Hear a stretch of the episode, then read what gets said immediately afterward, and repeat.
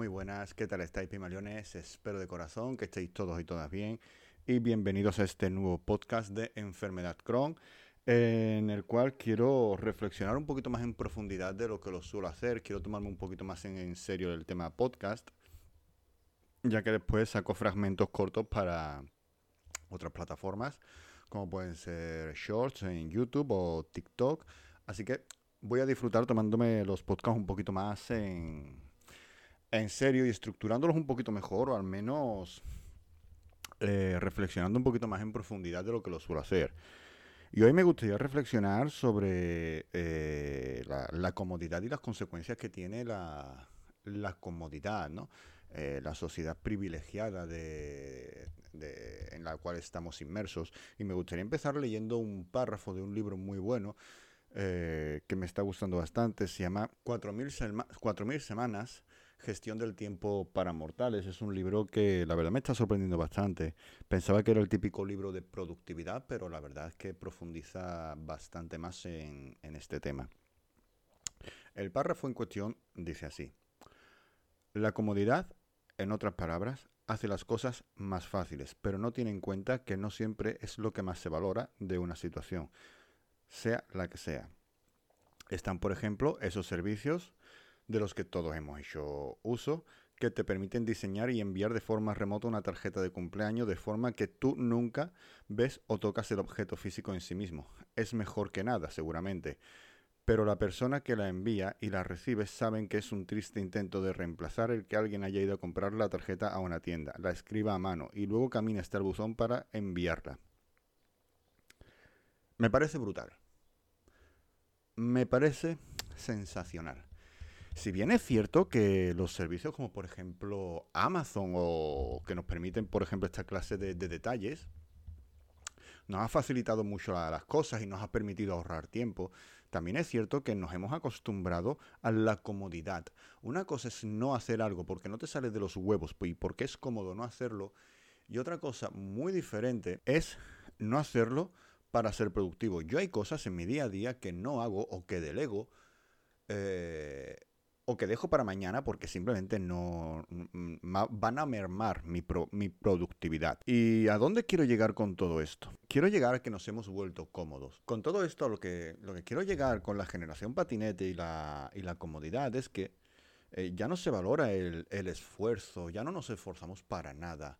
Por ejemplo, eh, ya no nos esforzamos en en ir a una tienda a seleccionar una tarjeta concreta para esa persona, teniendo en cuenta sus gustos, eh, el tipo de celebración, eh, escribirla a mano, escoger la tinta, el color. Ya no nos esforzamos por eso, ahora nos metemos en Amazon, tarjeta de cumpleaños personalizada. Feliz cumpleaños, tu nombre, fecha y tal persona te desea un bonito cumpleaños. Taca, taca, taca. Ale. Ya no nos esforzamos eh, para transmitir a nuestros seres queridos que nos importan. Y la generación patinete es una generación que se está acostumbrando a la comodidad. A día de hoy, las personas, si no pueden ir en patinete, no van. Tengo que ir a, comprar el pan en patinete, si no, no voy. Eh, tengo que verme con mis amigos en patinete, si no, no voy. Y esto tiene consecuencias muy jodidas, aunque no lo parezca. Pero si alguien no es capaz de esforzarse por caminar para ver a alguien, caminar para comprar algo, o tener o esforzarse en hacer un detalle a una persona que quiere, a una persona que le importa, de entrada que tú a esa persona ya no le importas, ¿no? O sea, si alguien no tiene ese detalle conmigo de esforzarse un mínimo, yo sé que a esa persona no le importo. Pero bueno, aparte de esto, si alguien no se esfuerza para nada de eso, esta generación, la gran mayoría no se va a esforzar ni para estudiar, ni para conseguir un buen trabajo, ni para prosperar. Van a procrastinar. Y procrastinar no es malo. Yo procrastino, pero procrastino cosas que no son relevantes para mí en ese momento. O sea, es así. Yo procrastino, por ejemplo, eh, si tengo mucho trabajo, voy a procrastinar en hacerme la comida para centrarme en la productividad del trabajo. Sin embargo, hoy una vez que termine de grabar este, este, podcast, voy a procrastinar en la edición del podcast y me voy a centrar en hacerme una buena carne. o sea, hay que procrastinar con, con cabeza. Tan mala es la procrastinación en todo como el exceso de productividad, que al final no es productividad, es simplemente eh, una, una, ilusión. Estoy haciendo cosas, no estás haciendo nada, estás procrastinando realmente tus obligaciones personales para sentirte productivo y otras personas están procrastinando la productividad para sentirse cómodos. Y es que todo esto de, la comodidad al final no, solamente tiene, tiene, consecuencias que van mucho más allá del hecho de conseguir un buen trabajo, sino que estamos hablando de que a nivel, eh, tiene consecuencias a nivel de sistema inmune, tiene consecuencias a nivel de salud física, a nivel de salud inmune, a nivel de salud articular, a nivel de, salud ósea, a nivel de, salud eh, muscular y a nivel de salud emocional. Me explico. La, tolerancia a la frustración, la tolerancia a, las adversidades, es una cualidad, lo que es la resiliencia, es una cualidad que nuestros tatarabuelos, nuestros abuelos y nuestros padres supieron cultivar eh, en una época muy dura, en una época en la que eh, prácticamente mm, casi nadie tenía coche, eh, o ibas en bici o ibas andando o en transporte público, mm, tragándote el olor a sobaco del que tenías al lado no tenían acceso a tanta información como hay a día de hoy, tenían que ir a las bibliotecas. Esto hacía que eh, tuvieran que desarrollar neuroplasticidad en el, cerebro cuando tú tienes que hacer un mínimo esfuerzo para conseguir algo, ya sea ir del punto A al punto B caminando y tienes que pensar cuál es la mejor ruta, la hora en la que hace menos calor, por ejemplo, eso requiere un esfuerzo cognitivo, un esfuerzo de neuro, un, esfuerzo neuronal, un esfuerzo cognitivo que hace que se desarrolle neuroplasticidad.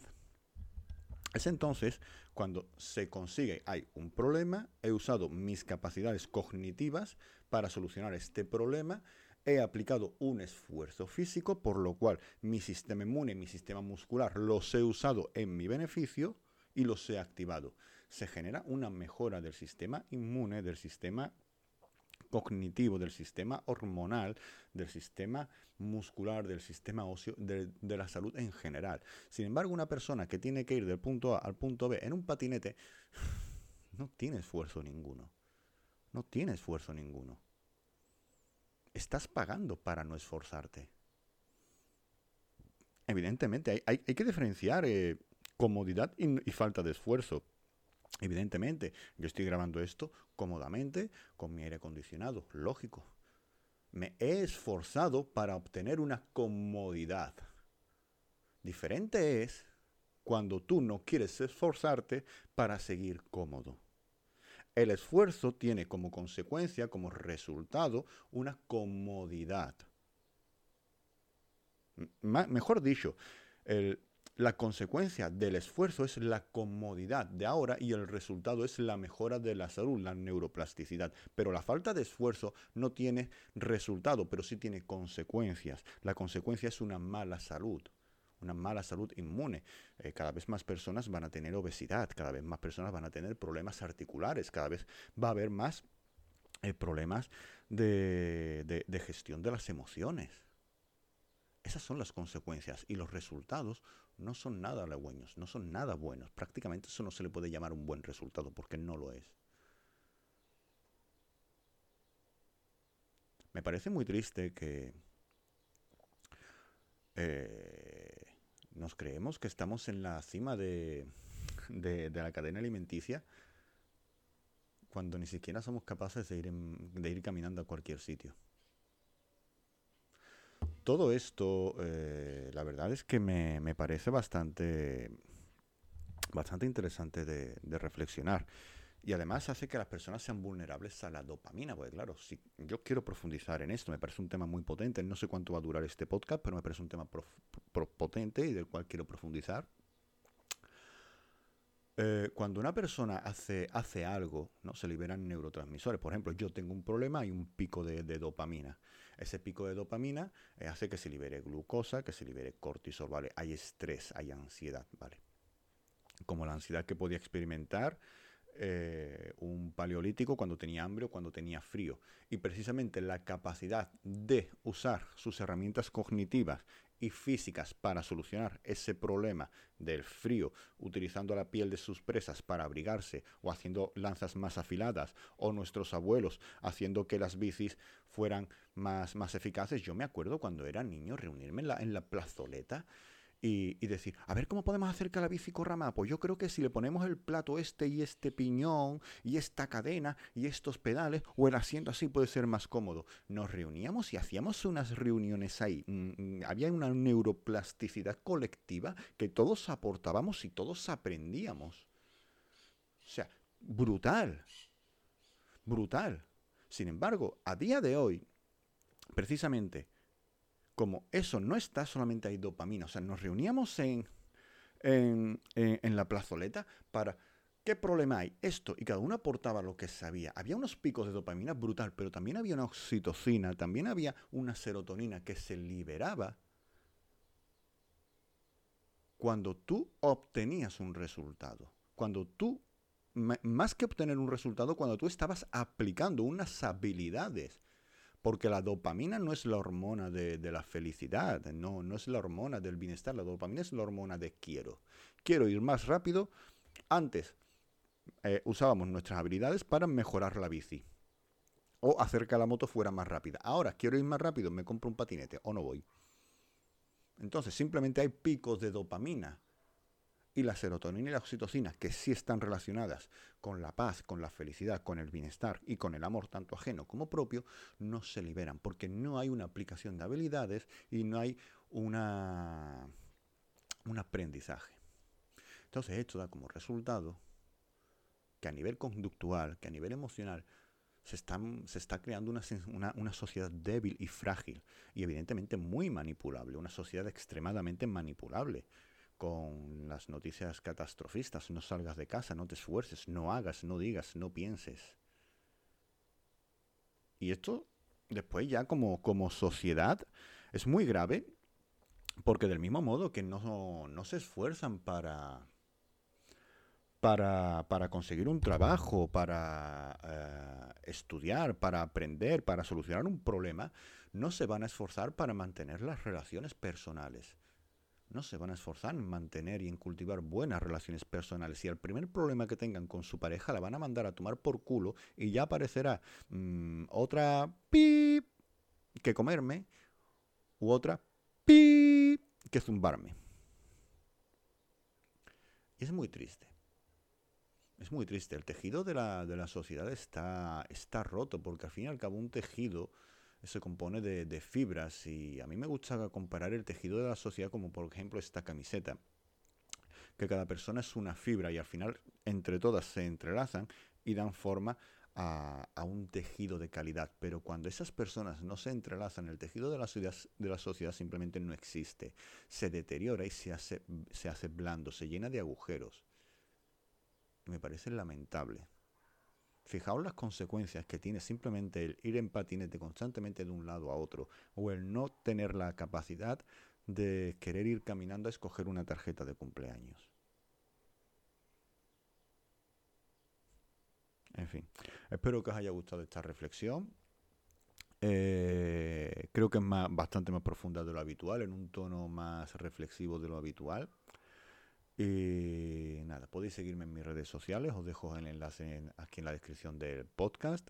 Y nada más que añadir, también podéis ver los fragmentos de este video podcast en TikTok, con el cual os dejo también el enlace. Y nada más que añadir.